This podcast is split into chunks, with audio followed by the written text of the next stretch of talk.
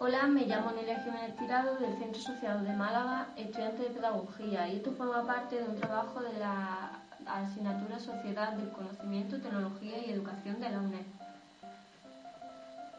Hoy vamos a hablar de la atención a la diversidad en educación infantil y para ello contamos con Pedro Casaña, integrador social y estudiante de primero de trabajo social, para que nos cuente su experiencia profesional. En primer lugar, analizaremos lo que es la atención a la diversidad y la diferencia entre integración e inclusión.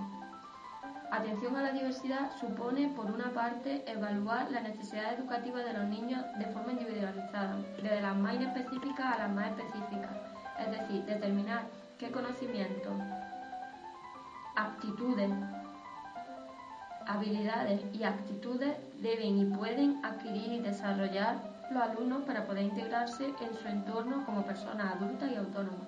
Y por otra parte, dar respuesta educativa adecuada a dichas necesidades, es decir, proporcionar las oportunidades de aprendizaje más adecuadas que permitan a los alumnos desarrollar al máximo sus conocimientos, habilidades, actitudes y actitudes que necesitan. Ahora, algunas diferencias esenciales entre integración e inclusión son las siguientes. La integración se basa en la normalización de la vida del alumnado con necesidades educativas especiales. La inclusión plantea el reconocimiento y valoración de la diversidad como una realidad y como un derecho humano. Esto hace que sus objetivos sean prioritarios siempre.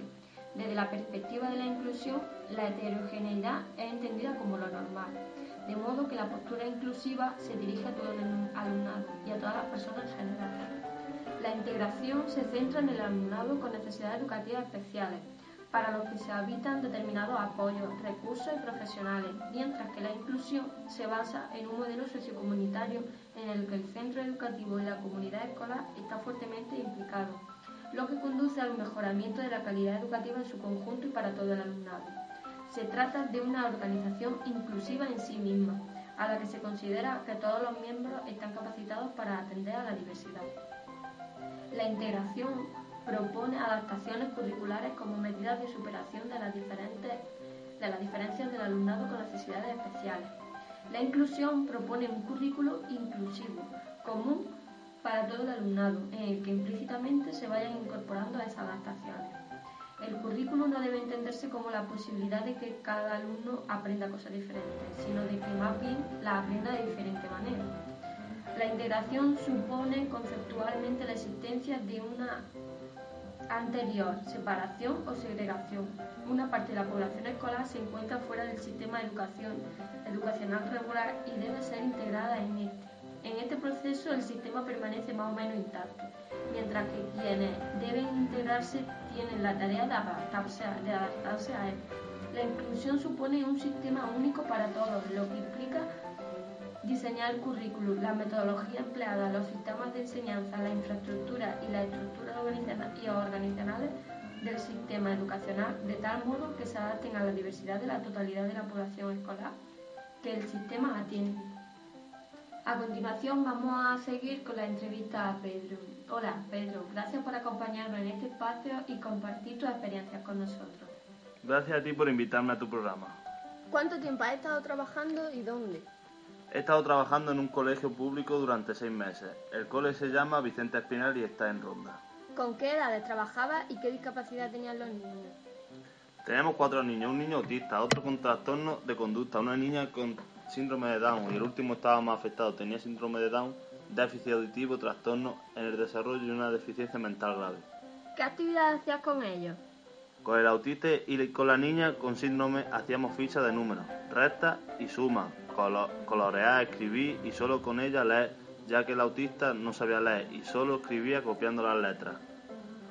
Al más afectado le dábamos masajes en las piernas para estimularlo y le poníamos a andar porque no lo hacía muy bien.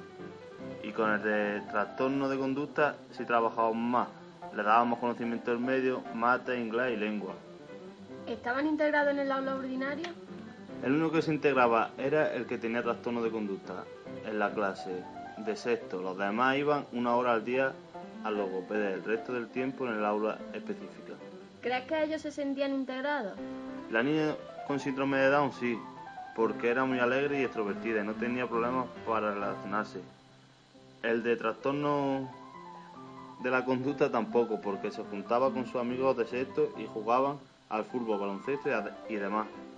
El autista y el más afectado no se relacionaban porque había que estar muy pendientes de ellos y, además no les salía relacionarse. ¿Qué actividades hacíais? Teníamos tres como el de cocina y cineforum, que lo hacíamos los viernes. Los demás días las actividades que he mencionado anteriormente y muchas manualidades porque les relajaba y se lo pasaba muy bien. Y por último, ¿cuál ha sido tu experiencia personal? La verdad que ha sido muy gratificante, aprendí muchas cosas de ellos, cómo se desenvuelven con sus problemas, cómo son muy felices con un poco de atención y juego y lo cariñosos que llegan a ser. Me ha gustado muchísimo trabajar con este tipo de niños.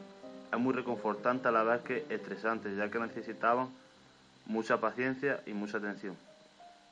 La anécdota que recuerdo es que además de trabajar con los niños del aula específica, también lo hacíamos a nivel de todo el colegio y se nos ocurrió una actividad, tú sí que vales.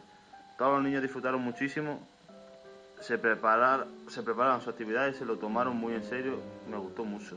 Bueno, Pedro, muchas gracias por intervenir en mi programa. De nada, el placer ha sido mío. Bueno, esto ha sido todo por el programa de hoy. Muchas gracias. Un saludo.